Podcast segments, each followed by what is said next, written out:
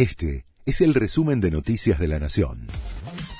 La Nación presenta los títulos de la tarde del jueves 27 de abril de 2023. El Banco Central volvió a subir hoy las tasas de interés por temor al dólar.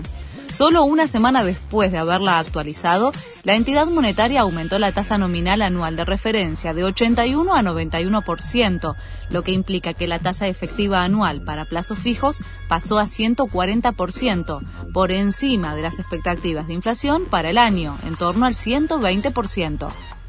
El blue volvió a bajar, cayó 6 pesos y se vende a 468 en la City porteña. De esta manera se aleja del máximo histórico del martes, en donde había tocado 497 pesos. La brecha con el dólar mayorista es de 110,8%. Emilio Pérsico reveló que Sergio Massa le pidió apretar a empresarios por los precios.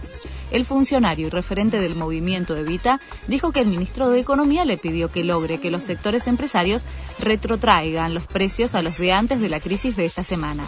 Hubo precios que subieron un 9% injustificadamente agarrándose del dólar paralelo, precisó Pérsico.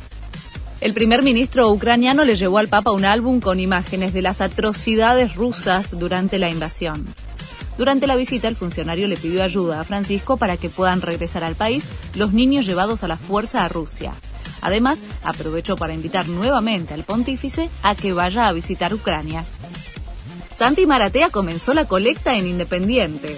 Acompañado de Miguel Ángel Pepe Santoro, brindó una conferencia de prensa en el club en donde dio los detalles de cómo será la recaudación, que empezará a sanear parte del desbalance financiero de 20 millones de dólares se juntaron casi 86 millones de pesos en la primera hora de la campaña. Este fue el resumen de Noticias de la Nación.